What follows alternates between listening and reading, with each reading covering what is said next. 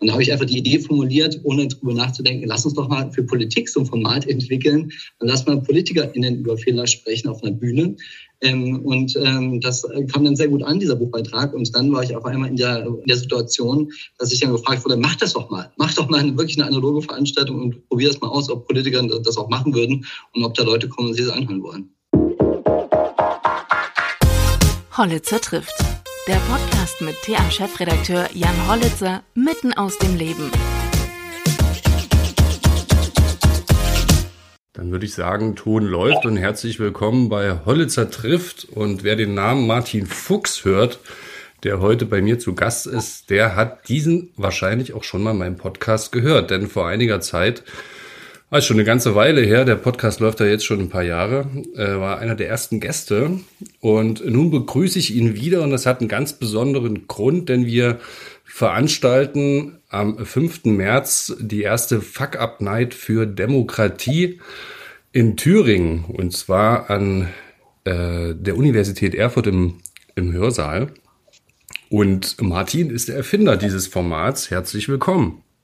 Moin, moin, hallo Jan. Ja, was hat es denn mit der Fuck-Up-Night für Demokratie auf sich? Ja, das Format ist schon ein bisschen älter und die Menschen, die sich in, im wirtschaftlichen Kontext bewegen und vielleicht auch schon mal in, in der Startup-Welt unterwegs waren, die werden das vielleicht kennen. Das ist eigentlich ein Format, in dem sich ähm, Menschen aus oftmals Startups treffen an einem Abend auf einer Bühne und entstehen dann drei, vier gescheiterte Menschen, die zeigen, wie sie mit Produkten, Ideen, Unternehmen gescheitert sind. Und äh, das hat teilweise einen unterhaltsamen Charakter, aber soll natürlich so das, den Sinn haben, dass man lernt daraus, dass andere Unternehmerinnen, Gründerinnen lernen daraus, was andere schon falsch gemacht haben und damit natürlich das Fehler auch was Konstruktives bekommt und ähm, vielleicht dann Menschen diesen Fehler nicht nochmal machen. Also wenn du sagst, da stehen gescheiterte Menschen, also im Prinzip mit einer Idee gescheiterte Menschen, denn jetzt nicht in Gänze wahrscheinlich gescheitert. Nein, jedenfalls sind sie nicht so weit gescheitert, dass sie nicht mehr auf der Bühne stehen können und äh, davon berichten können. Von daher ja natürlich meistens mit einer Geschäftsidee. Mhm. Und äh, ich habe dann ähm, eine Anfrage bekommen, schon vor drei Jahren für ein Buchprojekt, wo ich mal eine Idee formulieren sollte, wie wir Demokratie in diesen ähm, krisenhaften Zeiten wieder resilienter machen. Und da habe ich überlegt, was könnte ich schreiben, was könnte ich schreiben. Der Abgabetermin kam immer näher. Und dann habe ich überlegt, ich schaue einfach mal ins Netz. Ich bin jemand, der sich viel mit digitaler Kommunikation auch beschäftigt und habe überlegt, was könnte man aus dem Netz denn lernen, aus dem Internet, was ja viel auch mit schlechten Sachen belegt ist und äh, verbunden ist.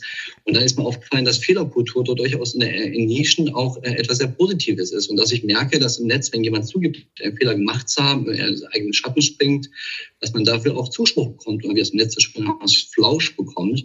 Und da habe ich einfach die Idee formuliert, ohne darüber nachzudenken, lass uns doch mal für Politik so ein Format entwickeln und lass mal PolitikerInnen über Fehler sprechen auf einer Bühne. Ähm, und ähm, das kam dann sehr gut an, dieser Buchbeitrag. Und dann war ich auf einmal in der, äh, in der Situation, dass ich dann gefragt wurde, mach das doch mal. Mach doch mal eine, wirklich eine analoge Veranstaltung und probier das mal aus, ob Politiker das auch machen würden und ob da Leute kommen und sich das anhören wollen. Mhm. Scheitern in der Politik äh, ist, wird ja oft als Schwäche auch wahrgenommen. Also wenn man eine Fehlentscheidung getroffen hat, dann äh, regiert man gleich schlecht und ähm, man gesteht Fehler dann auch nicht so gerne ein. Ähm, aber warum ist so eine Fehlerkultur im politischen Betrieb auch so wichtig? Ja, das erleben wir ja quasi schon äh, seit einigen Jahren intensiv, aber auch schon eigentlich immer in der Politik, dass natürlich ähm, Politik extrem fehleranfällig ist. Weil wir leben in einer komplexen Zeit. Wir sind getrieben von den großen äh, Themen wie Globalisierung, der Digitalisierung, die Kriege der Welt und so weiter. Das heißt, es müssen sehr, sehr viele Entscheidungen sehr schnell getroffen werden. Und es liegt natürlich immer nicht genug Informationen äh, bereit, um die richtige Entscheidung vielleicht zu treffen. Corona ist das beste Beispiel dafür. Da mussten sehr viele Entscheidungen getroffen werden. Viele haben sich im Nachgang auch als falsch herausgestellt. Und ähm, ich glaube und ich bin fest davon überzeugt, dass ähm, äh, ein Fehler auch immer etwas Gutes, was Positives sein kann, weil man natürlich dann daraus lernt und bei der nächsten Entscheidung dann diesen Fehler nicht nochmal tut und macht. Und es gibt zum Beispiel auch viele Produkte, die weltweit entstanden sind. Der Tesafilm, das Post-it und so weiter, ist nur entstanden, weil, äh, weil Menschen Fehler gemacht haben. Daraus ist was ganz Positives entstanden. Und das ähm, äh, glaube ich einfach, dass wir in Zukunft eine, eine andere oder auch erstmal eine Fehlerkultur in der Politik brauchen, dass wir uns bewusst werden und auch Politik bewusst wird, dass man reflektieren muss, was man getan hat und dann auch offen und transparent und souverän darüber sprechen sollte.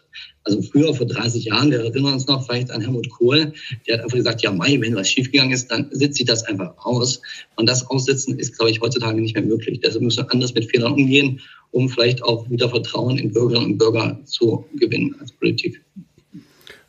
Du bist ja Politikberater. Rätst du denn deinen Klienten? Du sprichst, ne, reden natürlich nicht, mit wem du da sprichst oder wen du berätst, das ähm, ist natürlich klar. Aber rätst du ihnen auch, anders mit oder offen mit Fehlern umzugehen? Definitiv, definitiv. Also ähm, ein ganz konkretes Beispiel, was ich immer wieder bringe, ist, ähm, wenn man sich so mal die Social-Media-Aktivitäten zum Beispiel von PolitikerInnen anschaut, dann sind das reine Erfolgsmeldungsplattformen ähm, oder Profile. Da wird nur gefeiert, wie toll man ist und was man wieder erreicht hat und was für ein toller Hecht man ist und so etwas. Und das hat mit der Lebensrealität von Menschen da draußen, die das dann äh, sie anschauen, vielleicht gut finden sollen, natürlich nichts äh, zu tun. Aber auch ich mache, du, wir machen jeden Tag Fehler. Aber was ich sehe, Politik stellt sich immer als fehlerfrei dar. Und das ist natürlich dann irgendwann, wird dann so ein, ein Superhelden-Bonus da aufgebaut oder ein, äh, von, von Politikern, den sie nie erfüllen können, den sie nur enttäuschen müssen. Und das empfehle ich Ihnen immer schon auch zu sagen, wenn Sie mal gescheitert sind, wenn eine Idee nicht äh, durch den Landtag gegangen ist, wenn ein Projekt äh, in der Partei nicht weitergetrieben getrieben wird. Wenn vielleicht eine Idee, die man hatte, äh, einen Baum gefahren ist, weil man Millionen versenkt hat, dann muss man darüber sprechen. Selbstverständlich sollte nicht jeder Fehler ähm, natürlich in der gleichen Breite dann auch äh, thematisiert werden, weil auch das kann natürlich dann wiederum zu negativen Effekten führen, wenn man jeden Tag jetzt drei Fehler ähm, dann ähm, ganz breit ähm, diskutiert. Mhm. Wir haben dieses Jahr vor allem auch in Thüringen ein Superwahljahr. Also wenn man mal schaut, was jetzt noch alles bevorsteht, Kommunalwahl, Europawahl, Landtagswahl und äh, im weitesten Sinne kann man ja auch noch die US-Wahl damit dazu zählen, was dieses Jahr alles so passiert. Das wird ja auch mal Auswirkungen auf Deutschland haben. Und gerade da ähm, bin ich doch überrascht, dass wir so ein gutes Line-up auf die Beine gestellt haben für den äh, 5. März, denn wir haben äh, im Prinzip alle Spitzenkandidaten da, bis ähm, auf äh, Herrn Kemmerich. Also Bodo Ramelow wird dabei sein, Mario Vogt, Georg Mayer, Madeleine Henfling und äh, die FDP entsendet noch den Herrn Montag. Aber ähm, bin ich doch überrascht, dass das Angebot so angenommen wird und dann tatsächlich dort über Fehler, ich bin mal gespannt, über was für Fehler Sie sprechen werden, wie selbstkritisch Sie sein werden, ähm, aber bin doch überrascht, dass ich, äh, dass wir das so, das Line-up so zusammengezurrt bekommen haben. Definitiv. Also nicht nur als Thüringer, der ich ja äh, äh, jahrelang ja im Wohnort in Thüringen bin, auch bin, bin ich total geflasht von diesem Line-Up, weil das ist die neunte Veranstaltung, die ich mache, die zweite erst in den fünf neuen Bundesländern. Und wir hatten noch nie so ein hochkarätiges Line-Up. Es waren immer schon Spitzenpolitiker dabei, aber in der Breite ist absolut Wahnsinn, was in Thüringen irgendwie ähm, dafür ein Momentum vielleicht auch da ist. Also das ist nicht mein Gefühl auch. Also Bodo Ramelow zum Beispiel ist ja bundespolitisch auch schon mal aufgefallen, positiv, indem er einen Fehler ähm, mal ganz prominent zugegeben hatte, ging so in die Ministerpräsidentenkonferenz und dass er bei Candy Crush spielt, das hat er immer ausgeplaudert. Da gab es natürlich und dann auch ein paar despektierliche Worte über Angela Merkel verloren hat. Und da hat er sich ganz öffentlich auch dafür entschuldigt und das kam extrem gut an, auch bundesweit meine Wahrnehmung jedenfalls. Und ich glaube, da hat sich in den letzten zwei, drei Jahren so ein Momentum auch entwickelt und so. Und wenn das natürlich von Führungskräften wie an die Ministerpräsidenten vorgelebt wird, dann hat das natürlich auch wiederum Ausstrahlungswirkung auf andere Menschen, die auch Ministerpräsident vielleicht werden wollen in diesem Land. Und dann äh, zieht das natürlich vielleicht den einen oder anderen auch mit, der sagt, okay, das finde äh, find ich ein spannendes Konzept, ähm, da will ich gerne dabei sein. Mhm. Also ähm, ist es so ein Zeitgeist, den es jetzt trifft? Also wir haben das ja nach der Corona, hier wurden, wurde gerade durch das Verfassungsgericht nochmal geprüft, ob die Maßnahmen äh, noch verhältnismäßig waren, also oder gegen das Grundgesetz verstoßen haben. Und haben in dieser dynamischen Lage, wo schnell reagiert werden musste, waren die Grundrechts- oder Ein Einschnitte in, äh, in diverse Grundrechte äh, noch verhältnismäßig und vertretbar.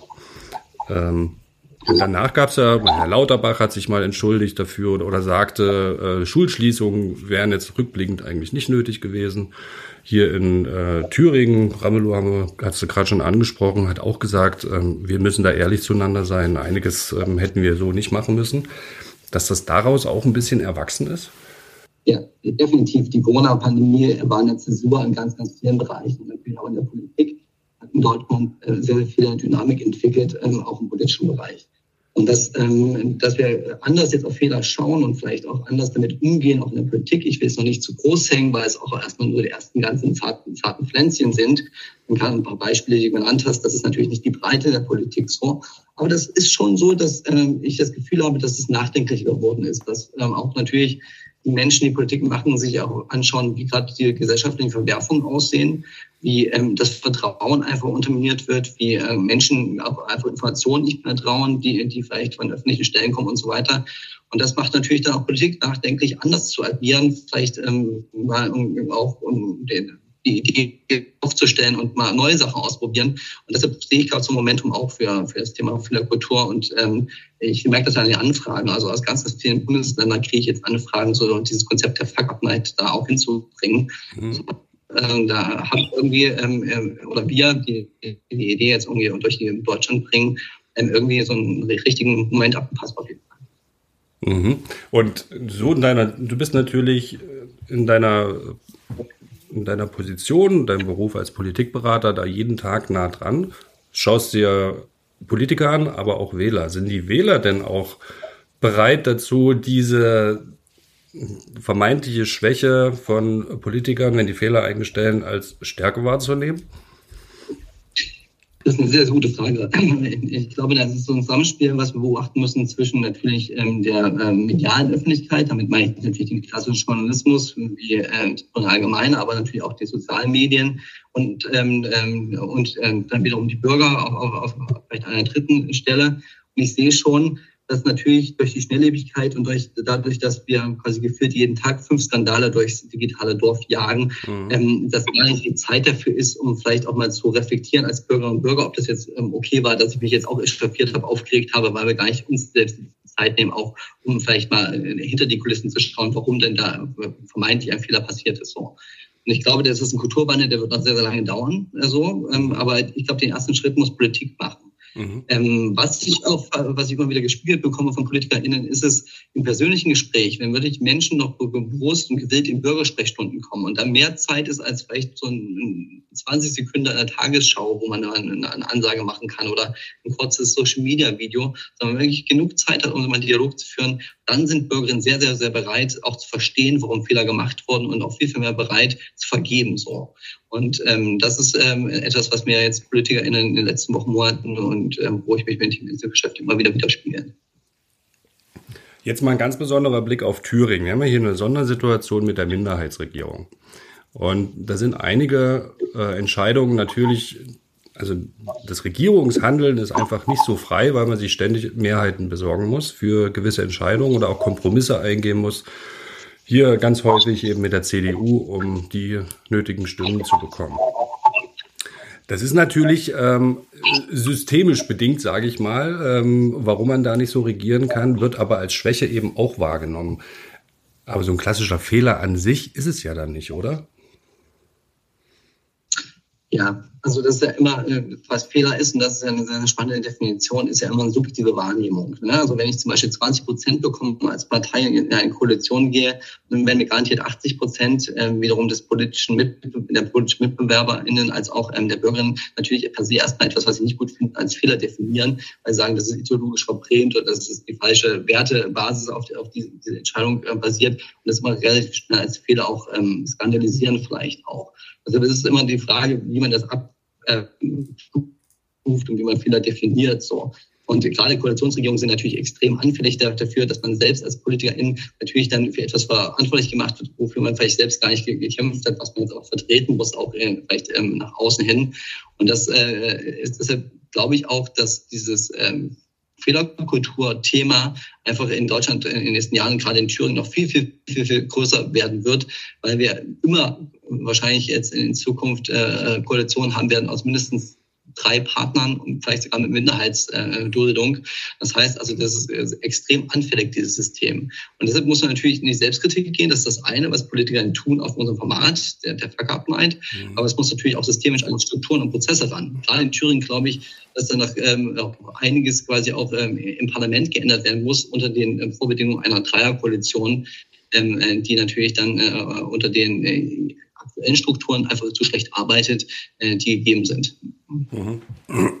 Nun kann man ja auch eine Koalition führen, die eine Mehrheit hat. Siehe Bundesregierung, Ampel, die trotzdem nicht so gut aussieht gerade. Und das ist, glaube ich, auch nicht unbedingt nur eine subjektive Wahrnehmung, sondern äh, objektiv muss man sagen, dass da auch Fehler gemacht wurden, vor allem kommunikativ, siehe Heizungsgesetz, ähm, Waffenlieferungen an der Ukraine. Es gibt dann also kein geschlossenes Auftreten, was ja erstmal per se nicht so schlimm ist. Wir leben ja in einer Demokratie und es müssen verschiedenste Meinungen äh, öffentlich auf dem Markt ähm, auch positioniert und ausgetragen werden. Das ist ja, ist ja völlig in Ordnung. Aber wenn man diese Fehlerkultur ähm, quasi so als, als Stärke auch, auch bezeichnen möchte, dann ähm, ist die Ampel ja eigentlich ziemlich stark unterwegs. es gibt auf jeden Fall einige Akteure, die dieses Fehlerthema für sich ähm, okkupiert haben. Also ich denke an den Wirtschaftsminister Robert Habeck, der es ja das Zweifel schon als Teil seiner Kommunikation eingebaut hat. Also mhm. Abwägen, quasi das öffentliche Abwägen. Ich habe jetzt hier ein, moralischen Dilemma, in der was ich mich bewege. Ich muss jetzt nach Dubai fahren und Gas einkaufen bei einem Despoten, wo was ich eigentlich gar nicht möchte. Und das macht er quasi diesen Fehler, den er jetzt machen wird, wo viele jetzt schon danach sofort natürlich schreien werden, den Preis der quasi schon mit ein und kommuniziert ihn auch mit. Aber selbstverständlich, dann bin ich komplett bei dir das, was wir in der Bundesregierung und der Ampel aktuell äh, sehen, ist natürlich kommunikativ absoluter Murks äh, an ganz, ganz vielen Stellen. Und das ist meistens dann schon auch der Fehler. Weil natürlich haben sie einen Koalitionsvertrag, ähm, sie haben eine Idee, eine Linie, die sie irgendwo abarbeiten wollen. Das ist in deren Sicht vieles, was sie tun, wahrscheinlich richtig und komplett auch ähm, für das Land vielleicht sogar richtig. Das mag ich jetzt nicht bewerten. Ähm, und, äh, aber kommunikativ ist es dann einfach ähm, wieder mit dem Arsch eingerissen, ähm, was man dann verkauft am Ende. Mhm. Unter anderem, weil natürlich wir uns in einem permanenten Wahlkampf befinden, in dem auch diese drei Koalitionspartner nicht über ihren Schatten springen können, um das mal zu vergessen. Das fand ich jetzt ganz spannend, wie das äh, über Habeck ist. Ich habe da ehrlich gesagt noch nie so richtig nachgedacht. Ich dachte mal, das ist so eher so eine äh, Rechtfertigung im Vorfeld für das, was ich tue, um danach vielleicht nicht so sehr dafür kritisiert zu werden. Aber dass er dieses, äh, diesen Fehler quasi schon mit einpreist und sagt, das könnte natürlich auch passieren oder es entspricht eigentlich nicht meinem moralischen Kompass, äh, finde ich total spannend. Ja, also das auch mal sehr erfolgreich gemacht und dafür wurde er auch von vielen gelobt, äh, nicht aus der eigenen Partei, sondern aus anderen Parteien. Aber es hat sich ein bisschen totgelaufen, ne? weil natürlich erwartet man von jemandem, der Vizekanzler ist, auch einfach, dass er Probleme wegschafft. Mhm. So und ähm, wenn er dann gefühlt aber natürlich in seiner Kommunikation immer wieder neue Probleme aufmacht, die ich vielleicht gar nicht gesehen hätte und so etwas, dann wirkt es natürlich, du hast es ganz am Anfang im Podcast angesprochen, eine Schwäche auch. Und das ist gerade so ein bisschen mein Gefühl auch, dass das, ähm, er ist immer noch beliebt in, in einer gewissen Blase, die das total mag, diese Art der Kommunikation. Aber ich glaube, in der breiten Bevölkerung, das sehen wir auch quasi an den sehr harschen und sehr vielleicht auch radikalen Antworten die, oder Reaktionen, die äh, seine Politik erzeugen, ähm, äh, kommt das mittlerweile nicht mehr so gut an. So, aber trotzdem finde ich den Stil und die Art und den Ansatz trotzdem weiter richtig. Mhm. Jetzt haben wir schon so viel über die Fuck-Up-Night gesprochen und dass da über Fehler gesprochen wird. Erklär doch mal das Format. Was erwartet uns am 5. März ganz genauso vom Ablauf vom Programm? Ich will jetzt nicht zu viel verraten, um die Dramaturgie noch hochzuhalten, aber im Grunde ist es eine ganz, äh, ganz, ganz klassische Veranstaltung. Jemand, der schon mal auf dem Poetry Slam war, also einer Veranstaltung, wo ähm, meist junge Menschen lustige Gedichte oder so etwas vortragen, wird also fünf SpitzenpolitikerInnen ähm, am 5. März äh, erleben, die jeweils zehn Minuten Zeit bekommen, um ganz individuell, ohne dass jemand sie unterbricht und ohne dass wir unser Handy draufhalten und das vielleicht sofort in Social Media stellen, sondern im geschützten Raum äh, des Hörsaal 1 der Universität dann zehn Minuten haben, um über seine eigenen persönlichen oder politischen Fehler zu sprechen. Und mein Wunsch ist natürlich, dass man neben der Fehleranalyse dann auch gleich erzählt, was man daraus gelernt hat und was man vielleicht in Zukunft anders, besser machen wird und wo man vielleicht kommunikativ sich anders aufstellt und so weiter. Und ähm, das wird also der erste Teil sein. Und im zweiten Teil äh, würde ich mich dann freuen, wenn wir dann alle fünf äh, gemeinsam auf der Bühne äh, unter meiner Moderation dann nochmal darüber sprechen, was ich eigentlich ändern muss. Also was ich in Politik ändern muss, was ich in der Gesellschaft ändern muss, wo sich vielleicht auch BürgerInnen ändern müssen, damit wir wieder stärker miteinander, aufeinander hören, mehr verzeihen können, dieses sehr christliche Grundmotto, äh, ähm, äh, wenn Fehler gemacht werden und wie ähm, vielleicht auch Politik mit Fehlern äh, vielleicht auch instrumentalisiert anders umgehen sollte. Also braucht es für diese Fuck-Up-Nights vielleicht sogar auch Parteitagen? Braucht es dieses ähm, vielleicht den Rückzugsort eines Wochenendes, das äh, nicht außerhalb von Klausurtagungen auch mal, um einfach mal zwei Tage lang äh, Fehler aufzuarbeiten, weil das ist ein Riesenproblem, äh, das ich immer wieder höre. Es gibt gar keine Zeit, um zu reflektieren, weil ja. die nächsten 100 Entscheidungen schon wieder anstehen. Ja, klassisches äh, Thema auch in Unternehmen, muss man ja sagen. Selbstverständlich. Also die Politik ist ja nicht der einzige Bereich, äh, wo ich glaube, dass es noch Nachholbedarf in Fehlerkultur gibt. Keine Frage. Ja. Ähm, eine Frage, die uns natürlich immer wieder erreicht, dann auch im Vorfeld von, äh, von Wahlen. Wir sind jetzt nicht in der heißen Wahlkampfphase, aber warum machen wir so ein Format ohne die AfD? Mhm. Ähm, ich bin prinzipiell jemand, der immer sagt, ähm, dass alle demokratischen gewählten AkteurInnen ähm, spruchfähig sein sollten und sich gegenseitig zuhören sollten. Das ist ähm, erstmal so ein Grundverständnis von Demokratie, dass wir lernen müssen, verschiedene, auch harte, radikale Meinungen auszuhalten. Das, was wir in Sonntagsreden hören, Toleranz auch zu leben so. Das Format wiederum eignet sich allerdings sehr, sehr schwierig für Populistinnen, weil natürlich, wenn ich äh, jemanden habe, der zehn Minuten etwas reden darf und ähm, ich habe die Erfahrung gemacht, äh, dass diese zehn Minuten dann missbraucht werden, einfach um dann Wahlkampf zu betreiben zum Beispiel oder populistische Verschwörungserzählungen ähm, äh, unter die Leute zu bringen, dass das das falsche Format ist, um mit, mit solchen Inhalten umzugehen. Und deshalb ähm, äh, ist es äh, mein Wunsch, gerne mit der AfD zu reden, aber in anderen Formaten. Äh, das Format ist leider nicht dazu geeignet, äh, zumal äh, mein Eindruck auch ist, dass äh, die Selbstkritik und äh, das äh, Selbstfehler äh, eingestehen in dieser Partei noch weniger ausgeprägt ist als in anderen Parteien. Mhm. Also ich würde jetzt aus äh, journalistischer Mediensicht auch ähm, einen Grund nochmal hervorheben. Es gibt ein relativ neues Video auch auf YouTube von der Akademie von dem ähm, äh, Kubitschek, wo Höcke zu Gast war. Und äh, er ganz klar auch seine Medienstrategie erläutert hat und hat gesagt, er gibt eigentlich klassischen Medien, tradierten Medien gar keine Interviews mehr, sondern macht nur Absagen, sondern macht exklusive Interviews äh, oder gibt exklusive Inhalte nur noch an alternative Medien weiter, um genau dadurch, dass er eben in klassischen Medien nicht stattfindet, Leute, die sich informieren wollen, in alternative Medien reinzieht auf diversen Kanälen. Um einfach so eine alternative Medienlandschaft aufzubauen. Und die ist natürlich gesteuert, die ist interessengetrieben. Da kann er sagen, das ist eine alternative Medienlandschaft. Nein, das ist eine ganz klare ähm, äh, Medien, Arbeit, die äh, interessengesteuert ist und die ein Ziel hat. Und da stelle ich mir dann die Frage als Chefredakteur eines äh, einer Zeitung, ähm, wo auch regelmäßig aufgerufen wird, äh, diese abzubestellen in, äh, in AfD-Kreisen, gebe ich dann jemanden so ein Forum, der mich eigentlich abschaffen will? Und das wäre vielleicht eine, eine offene Frage, die ich dann entgegnen würde, warum äh, wir die AfD da nicht einladen. Ja, genau. Also finde ich eine souveräne Entscheidung. Also das habe ich auch mitgetragen und ähm, ähm, äh, meine Erfahrung bestätigt auch das, was du gerade gesagt hast. Denn wir haben natürlich in verschiedenen Kontexten die AfD auch für die Fuck Up Nights, die wir gemacht haben, schon angefragt. Ähm, und, äh, und in den meisten Fällen kommen sie ja gar nicht so, ne? weil sie natürlich auch sagen, okay, das ist irgendwie ein staatlich gelenkt, vielleicht von der Landeszentrale mit organisierter Veranstaltung, da wollen wir gar nicht sein und so.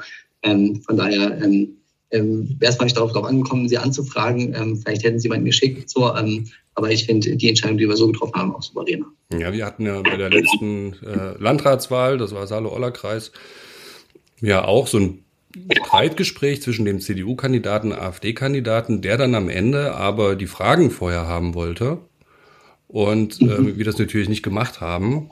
Und er dann äh, deshalb gesagt hat, okay, dann kommt er nicht. Ähm, und er will sich da nicht vorführen lassen von den Systemmedien natürlich und so weiter.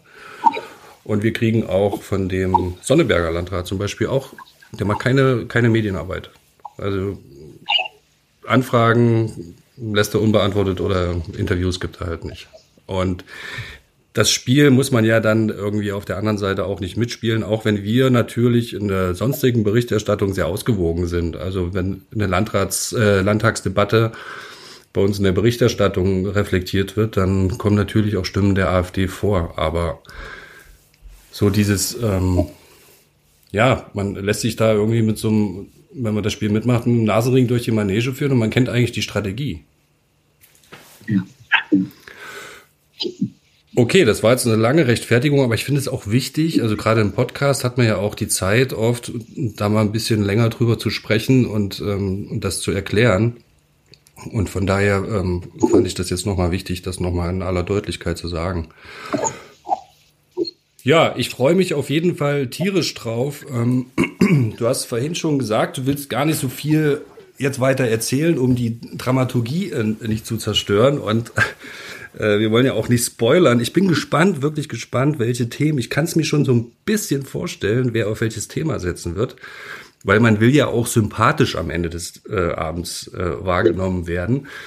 Und ähm, bin vor allem auch gespannt, ob Bodo Ramelow sich an seine zehn Minuten halten kann, weil wenn der einmal in Fahrt ist, dann ähm, kann der auch die ganzen anderthalb Stunden bespielen, die wir da eingeplant haben.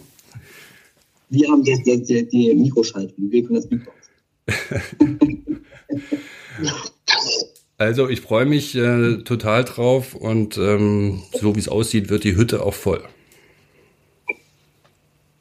Das ist großartig. Ähm, es ist für mich eine Rückkehr quasi an einen Ort äh, meiner, äh, Studiums. Ich habe sechs Monate auch an der Uni Erfurt meine Diplomarbeit geschrieben in der Universitätsbibliothek. Und daher ist es für mich auch emotional ähm, ein, ein großartiger Abend bestimmt. Ja, und gemeinsam äh, machen wir das mit dem Fachbereich von Patrick Rössler. Ähm, empirische Kommunikationswissenschaft. Äh, ich glaube ja, so. Patrick, verzeih mir, wenn ich das jetzt nicht ganz genau sage. Auf jeden Fall Kommunikationswissenschaft und dort habe ich auch studiert. Also äh, wird es ein Familientreffen. So schließt sich der Kreis. Vielen Dank, Martin. Ja, ich danke dir, Jan.